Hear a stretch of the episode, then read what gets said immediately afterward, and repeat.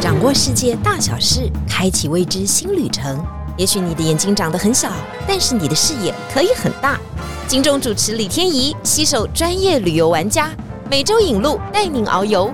天意情报站即刻启程，下一站。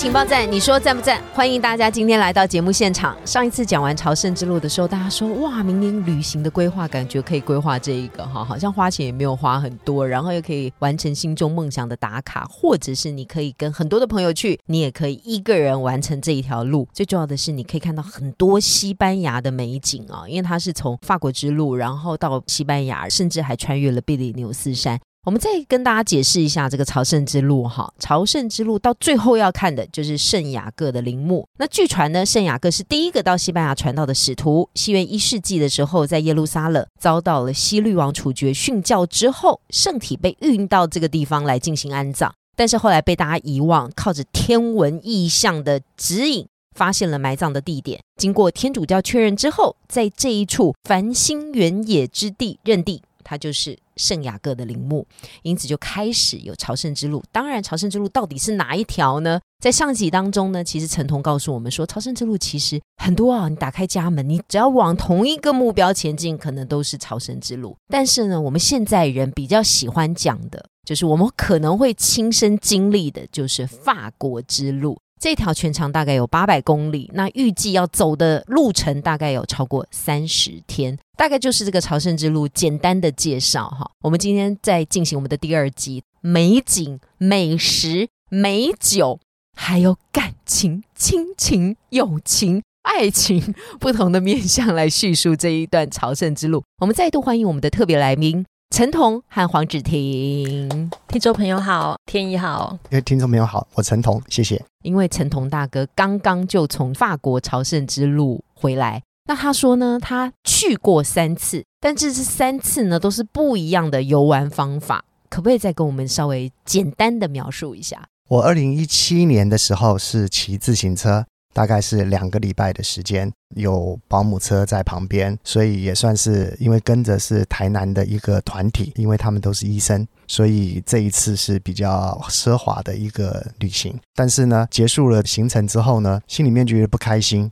因为我没有用走的，因为照理用骑的，哎，用骑的，用骑的就不开心。对，而且呢，最后连车也不骑了，通通都是呢。坐车去游玩，但是我相信大家对于这条路如果有知道的话，其实它是要用走的，整个八百公里都是要用走的。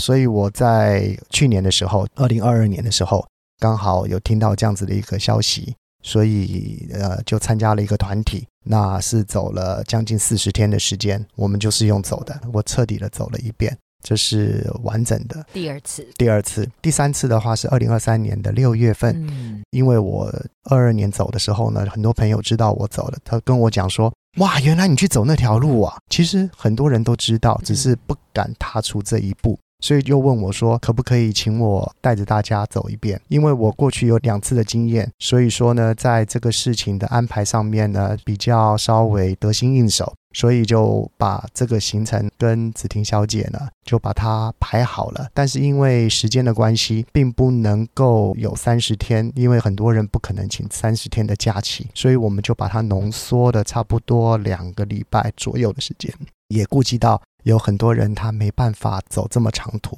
又要走全程，所以我们有也是有一部支援车在旁边，随时在侧跟着，是这样子。所以这三条的走法都不太一样，一次自行车，一次全程走完，一次有保姆车，然后稍微高级一点，还住五星级饭店。所以你们两个的相遇是在第二次的旅程吗？志婷，对，就是在去年走这个法国之路的时候，那一次就是刚好 FB 这边有人揪这样的一个行程。那所以大家都去报名，其实大部分都是退休老师比较多啦。刚好我有这样难得的机会，刚好假是足够的，对，所以想说也去尝试一下。多月，是真的是要工作很久才会有这样的假，好不好？幸运。嗯，当然我们是想说，你嗯，上一集有特别提到说，其实你在走之前有特别做了一点训练，可以跟我们分享一下，大概你做了什么样的训练才能去走到这三十几天？哎，这个是听众朋友会非常关心。嗯，对，其实大家也不用太紧张，就是你平常大概有像我那时候是先走河滨啦，就大概每天走个五公里、十公里，每天。有时间就去走，对对对，或是爬爬楼梯啦，对，每天爬个二二十几层楼这样子，让自己稍微处于那种有运动的状态。其实不用太有压力，这样子要一个月吗？训练吗？对。差不多一个月前开始，差不多对，只是希望说这次的旅程能够促使大家先动起来，好不好？是是是，要有这个运动的观念跟习惯哈。嗯，那走到真正踏上旅程以后，走到第几天的时候，脚也磨破了。也起了水泡，肯定的。我跟大家分享，我以前小时候去参加那个中横健行，哈，十二天走到第九天是没有办法走下去，因为那个水泡都长到不行，然后非常痛，每天晚上都拿头发在搓那个水泡，很难受。你有这种状况吗？呃，我很幸运，我没有，但是我有看到天选之人，我有看到遭受水泡之苦的人，那个真的很可怜。对，像我们后来在中间路上遇到一个女孩子，她就真的是比较穷游的状态，然后背了很大的背包，然后每天走二三十公里。呃，他后来也是脚起了很大的水泡，然后又因为他又每天背大背包，所以就导致那个恶化更严重。对，所以他甚至后来糟糕到不行的时候，他甚至去药局花了十八欧，然后处理他的水泡。然后他后来也干脆就学我们，就是每天把大背包 deliver，对，就轻松的走，就是走完了，他还是走完，对。这真的是要坚韧的毅力哈！我在你的书上看到，还有穿，如果这个天气很不好的时候，羊毛袜，因为现在羊毛袜也做的非常好，羊毛袜，五指羊毛袜在中间当中要涂一点凡士林，是是是，哎，你都 get 到喽，非常好。这样子的话，可以导致我们这个中间的摩擦不会这么严重。对对对，还有就是清洁的部分啦，对，减缓水泡的发生。还有什么这种小 tip 可以陈彤跟我们分享一下？哦，应该这么来说，我们去走 Camino 的这个路的时候呢，你是不可能穿一双新买的鞋子，让你的脚不适合的，你就带一双你跑步的运动鞋穿着，或者是一双夹脚拖换下来就可以了。为什么会起水泡呢？其实是脚部清洁的问题。因为我们长时间走的时候呢，你回到了庇护所之后呢，你洗澡，你并不会很用心的把你的脚给洗干净。是，其实你只要把脚洗干净，吹风机吹干。因为其实大家在走的时候，并不会冬天去走。通常都是夏天走，天气热的时候走，所以说呢，你会有很长的时间，你在把衣服洗干净晾的时候，你顺便把你的脚擦干就晾干了，你就根本不会起水泡。通常起水泡还是因为细菌细菌在里面吗，没有清洁干净所导致，然后又潮湿。好了，这些都是在走路的时候真的很重要的事情，因为走到第二天起水泡，这路要怎么走下去啊？还是要提醒一下所有的听众朋友。不过刚刚芷婷特别讲到，他碰到的是穷游的人嘛，哈，所以我就想问一下陈彤，因为你经验非常丰富哈，我们到底要花多少钱或准备多少资金才能够完成这一趟壮游？可以跟我们说明一下。OK，机票当然那个能少多少呢？从三万多，当然大家都一定是提早订嘛，哈，你三万多到四万多，我想不至于大家都会去做商务舱。你差不多早一点买的话，像我这一次的话是买长龙的，直飞法国。直飞法国的话，一飞就是三十三十四个小时，所以说呢，大概就三万多块钱。至于说以后的每一天的花费，如果说你是住稍微好一点的私人庇护所，也不过就是十块钱欧元住宿的部分。住宿的部分，你不想吃的太好或怎么样，嗯，你就预算普通一点的话，其实也不过就是五欧十欧的价钱吗？一天你吃不了多少的。好，就算十欧好了，一天就是二十欧，这已经算是中等以上的，还不错的状况。二十欧乘以现在的汇率，三三吧，三三，对啊，六百六块，七百块钱，哇，还可以吧？非常好吧？就是要加飞机票的钱哈。那你如果要再住好一点等级的旅馆，再吃好一点，那就从这个预算往上加一点，就可以有不同的选择 option 就出现了。好了，接下来我们就来到我们的重头戏了。到底吃什么？这个大家非常关心了哈。就说：“哎呀，这个走路哈，走到的时候，什么时候可以慰劳一下自己？先跟我们分享一下你们在此行印象当中最深刻的吃食。好了，一个人来分享两个事情，然后让我们来口水滴一下，还是真的吃不饱呢？其实我们书里面有提到，就是你每天我们每天的花费，大概吃的部分可以从一欧。”到一百欧都是可以的，像可能有几天我们真的也是可能又累又找不到好的餐厅，因为西班牙餐厅的作息时间是跟我们是完全不一样的，对，所以要重新适应一下，是不是都开到很晚？大概都晚我们两个小时，然后吃的很慢，对，动作又很慢，优雅。你又优雅，我们有一种说法叫懒惰。对，所以呃，一欧的话，你可能就是啃个法国面包啦，有时候背了好几天还在啃，对，或是像我那时候有带那个紫菜汤啊，可能就紫菜汤泡面泡一泡，就这样一餐就打发了。那舒服一点的话，吃到好的餐厅，像我们在。让我们激起想要走朝圣之路的一点欲望。我们因为事前有稍微做一点功课，所以那时候在 Burgers 的时候，我们还吃到了烤全羊。然后一坐上计程车，我们就你们目的就是要吃烤全羊，就已经定好了吗？就有问一下那个计程车司机，对对对，然后他还加码推荐我们，你一定要点那个血肠哦，就是那个那边很有名的在地小吃血肠这样子。哇，那个烤全羊真的是精彩哦，烤的之焦，然后香，然后里面是嫩的，西班牙羊排真的是好吃。那那那天应该也很累吧？什么都好吗？累是因为等到晚上九点才吃烤全羊，是因为你们太晚进去吗？No No No No No，就是这个功夫，这是他的营业时间。晚餐下那个羊上去的时候有羊头吗？哎，是没有，但是好像连标签都还没撕掉啊，就是它的价格的标签。那另外，他们有一个城市有吃到那战斧牛排，那个也是在地人推荐的，对。而且那个主厨，我后来再去查资料，他是得到西班牙碳烤厨师的那种前三名之类的厉害。然后是一个三十七年的老牛排店。你你刚讲的这些距离你们要住的地点都不是很远，走路都走得到。哦，对对，所以那个战斧牛排，他们今年又去吃了。这是不是因为法国？之路而起来的一些餐厅也有可能，也有可能，因为这条路一千多年了嘛。对，那我们讲的这几个城市都是大城市，所以它的餐厅的选择比较多。对，像在那样的时候，我们还曾曾经吃到一家小餐馆，它已经超过一百年了。啊啊！对，战斧牛排一定要讲一下，而且他还去送书哦。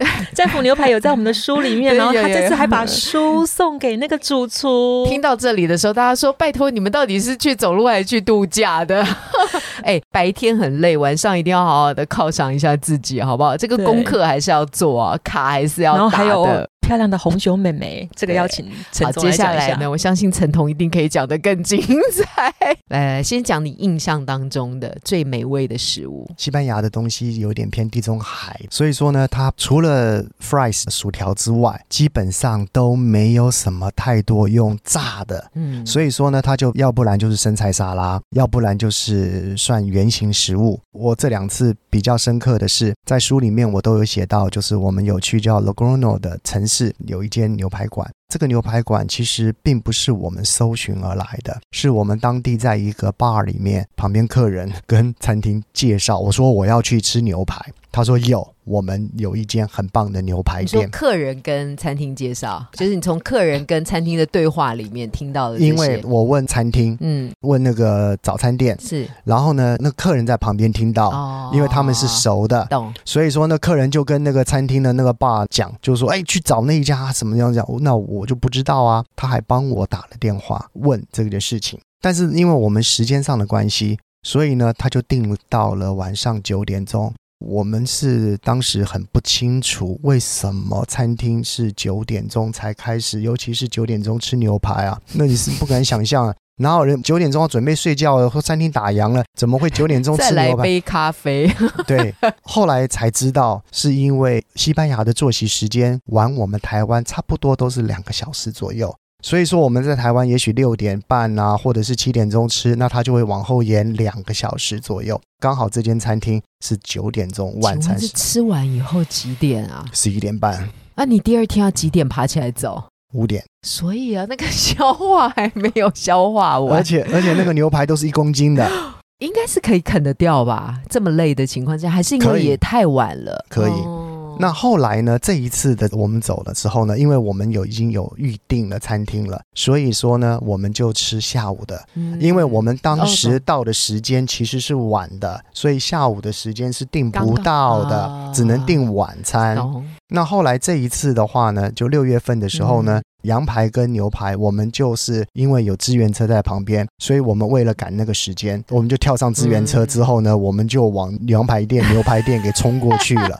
所以它并不是很艰辛的朝圣之路 美食行走，朝圣。它是美食朝圣，而且还有旅游，对不对？还带着旅游观光。因为我知道西班牙的 tapas 也是非常有名的嘛，就是那个小点也很多哈。他们 tapas 很喜欢就配一些小酒嘛，尤其西班牙美酒。绝对是值得推荐的啊！美酒有没有什么印象很深刻的？因为那种小镇美酒哈，你也带不回来，只能留在当地啊。其实我们走路的时候就会经过那个葡萄园，所以有时候朝圣客就稍微顽皮一下，还会去摘一下那边的葡萄来尝尝看，对那个酿酒的葡萄有没有不一样。其实西班牙的酒真的是很好喝。那我们这次去年的时候，刚好在路上遇到这个熟龄，他是新加坡，他们就是在做西班牙的进口酒，所以他对酒啊真的是像百科全书一样，这样很懂酒，所以他就会推荐我们怎么样去品这个西班牙的酒。那其实，在西班牙酒真的很好买又很好喝，就是每天大概会去超市挑个一两瓶啦。休息的时候，对对对对对，或是说在餐厅的时候，你就真的不要错过。经过那葡萄园，可以带空瓶子去装一下什么吗？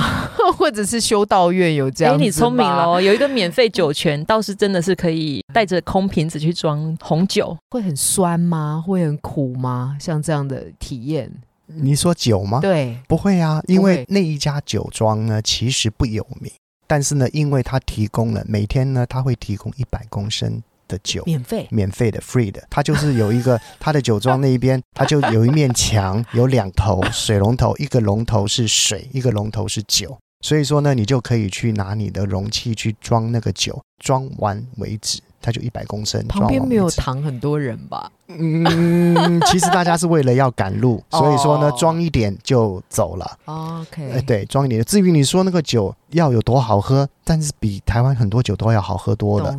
因为那里不会有调和酒，因为它产地嘛。原汁原味调和饭更麻烦，对对不对？他干脆这样做，所以这是一个美酒之旅，还有免费的酒可以装哈，很大的战斧牛排跟全羊可以吃。好了，讲到这里，我们干脆起身再走一趟好了。可以哦。那接下来呢，当然要有好的景点可以看，不是每天都是很在疲累的走着，因为这一条朝圣之路势必要结合美食，还要有美景。有没有很特殊的景点可以给我们介绍一下？西班牙它的美景，它是比较大地的，像中间会经过一个梅塞塔高原，它大概有两百公里长，都是麦田，取决于你想走的季节。比如说你是初春、早春去走的话，那可能就是一个绿色的 Camino。那像我们去年九月去走的话，是金黄色的 Camino。那像我书里面有一位国伟，他是今年冬天去走，所以他就是白白色的色的 Camino，Camino。对，哦所以光是这个景，其实哇，你就看了真的觉得好疗愈。两百公里，对对，这个梅塞塔高原有两百公里长，走都是麦田也是很。想要死人吧，我 跟你讲，很很多人都是中了梅塞塔高原 就是在那边可以打卡拍美丽的照片，看到以后就说哇，结果走走进去的时候说拿把刀把我杀了吧。是看不到尽头，对，这是自然的美。那人文的美也是有的，对，因为中间经过几个大城市，那它的教堂其实都很漂亮。像我们讲这个 Burgers，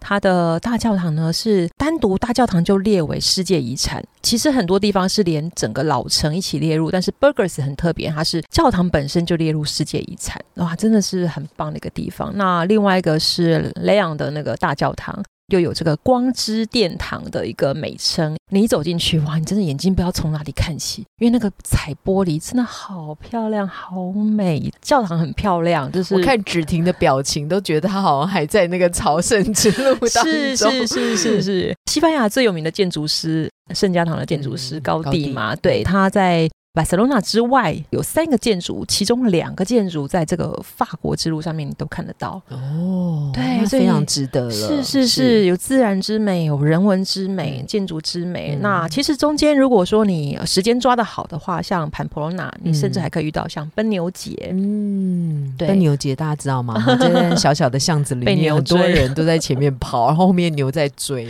是是，那像没有被呃废哈，还是持续 存在，还在还在还在。嗯疫情那时候好像有停掉，但是去年又开始了。那其实，在大概九月的时候，他们每一个城镇都有各自有节庆，所以其实像在过程当中，我们中间也是有遇到大家就穿着白衣白裤、红领巾，然后就在庆祝节庆，非常的欢乐，这样子很开心。讲完以后，大家说机票先订起来嘛，找陈彤、陈董就对了，好吗？我们等会留下他的联络电话。那另外一个额外的收获一定是减肥嘛？陈彤是跟我们分享一下有没有减重时机？比方说你去走之前回来又进补了一下，又再去走，这样来来回回，身体膨胀缩小了那个次数，到底瘦了多少？我们有团员在四十天的那一次呢，大概瘦了十公斤，男生瘦十公斤，女生的话呢也瘦了大概七八公斤，跑不掉。嗯因为呢，那一团其实是蛮刻苦的，没有吃什么东西的。好，没有战斧牛排啊，战斧牛排看人，看人。那我们这一次的话呢，大概因为有资源车在旁边，嗯大家的收入还算不错，所以说呢，到处去找吃的。像我个人的话呢，我大概瘦了一公斤多而已吧。我相信其他的人有没有瘦多少，我至今在群组上面还不敢问他们。那其实每天走二十几公里，刚刚主持人也有问过说，我到底需不需要练习才能走？其实第一天你走完了皮里牛十三，你能够走过了。就过关了关了，体力是越走越强的，是体力不会越走越弱的。而且呢，每天的作息时间非常规律，吃的东西非常健康，你的精神是会被走出来的。对，而且他们就是几点睡觉，几点起床，他必须要因应那个走的时间嘛，所以一定是早睡早起啦。我们刚刚换算一下，如果有人瘦了十公斤，一公斤的代价是三十万的话，你看你去走，花的又少，钱又赚回来，吃的又好，可以用这样的。而且呢，我们平常呢每年要花钱做健康检查。嗯你去西班牙，你不用花，你只要花旅费就好了，你就做一个免费的健康检查，因为你能够走完，保证你身体没有问问题哦，这也会得到圣雅各的保护哈。很多事情啊，都是不只是教徒啊，在心理上面总是有个寄托，希望在此行得到最圆满的结果。最后的问题哦，因为在书上当中啊，直听有特别讲啊，有感情啊、亲情啊，以及爱情啊，会发生在这条路上，就会让人有无限的憧憬。尤其呢，又是一个单身女性，想请问您是否有遇到艳遇？我周边的人有遇到艳遇，你看，每次这样讲的时候，就是他自己本身。好，没关系，你跟我们形容一下。好，其实这个或许是投缘吧，哈、嗯大家当朋友，对啊，这样路上走着走着，就这样聊着聊着，大家都是单身，然后都是自己一个人走，那这样沿路走，其实有共鸣的就会很有共鸣，对，那你就会可能就是约，下一次的旅行。对对，或者说哎约明天一起走，嗯或者说约下一个城市我们在哪里是见见面，面或者说哎你哪一浪漫哦。对，或者说你大概哪一天会到圣城？对，那我也来瞧一下我的步程，希望能够最后在圣城能够一起欢呼享受那个最后那一刻的感觉。然后很神奇哦，像那时候我的室友，他中间遇到一个应该是波兰，然后带着狗嗯去旅行的。然后大家后来就各自分开了嘛，因为那个步数都是不一样的，规划是不同的。就我们进到圣城的时候，他突然看到一个身影，就是他，就是他带着狗的那个男生，刚好也出现在圣城他。可能在那边等他等很久 I don't know，就故意要营造一个好像 在迎接他的感觉。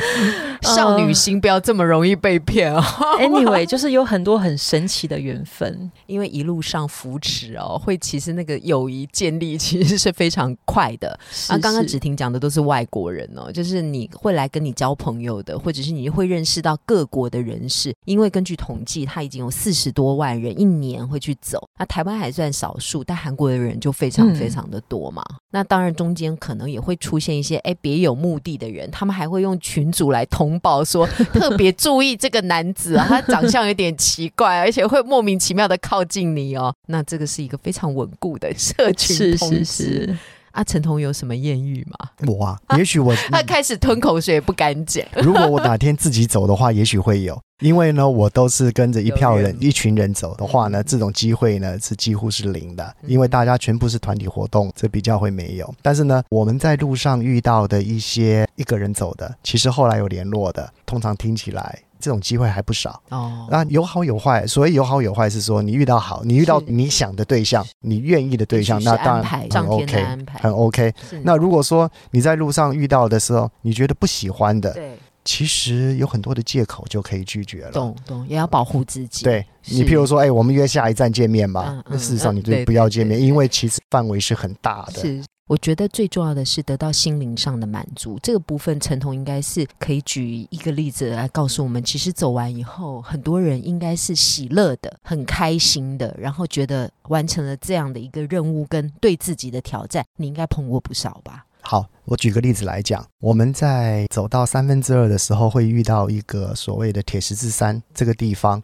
那从山下走到上面铁十字的时候呢，差不多会有十一到十二公里左右。通常已经走到三分之二的行程了，总是也有个五百公里了吧？当你走了五百公里的时候，大家在铁十字山就会有一个习俗，就会你带一颗家乡的石头，把它丢在那个铁十字的下面。所以铁十字的下面，它是已经累积了好几公尺那么高的一个小石头丘，你就等于是把你的不开心的事情啊，把它丢掉，把它抛弃，然后呢，开始再走另外一条新的路。那通常从山下走上去的时候，其实你背的行李也好，或已经走了五百公里也好，你心里面是很多的感想的。所以，当你把这个石头丢掉的时候，其实是有很多人会掉眼泪的，会很激动，会很激动，会很激动。尤其是你整个上山那条山路是不太好走的，是辛苦的。所以你走了十几公里的连续上坡之后，你走到那个阶段的时候，你再把这颗石头放下，是会掉眼泪，会很激动。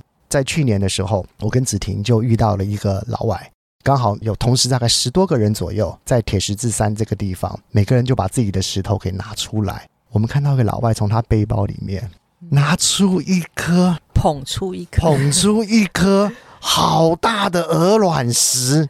这是他心里的结吗？这么多，他从背包里面拿出来的时候，四周所有的人啊都鼓掌了，五百公里都背着他了。哇，我的天哪，真的是我们大家快笑死了，你知道？他就拿拿出来的时候呢，表示说他真的很认真在看待这件事情，好是这样子的情形。其实说到这里也是真的蛮感动哈，你要走完这条路，还要丢掉过去的不愉快或过去心里的结，然后重新一项。迎接一个新的生命嘛，哈，因为接下来还有两百公里要走嘛，那个点也是在告诉自己要 cheer up，继续往前啊，生命还是很长的，还是有很多美好的事物等待大家的。啊，今天很谢谢陈彤跟芷婷到现场跟我们的分享。在节目的最后，要公开一下他们的身份。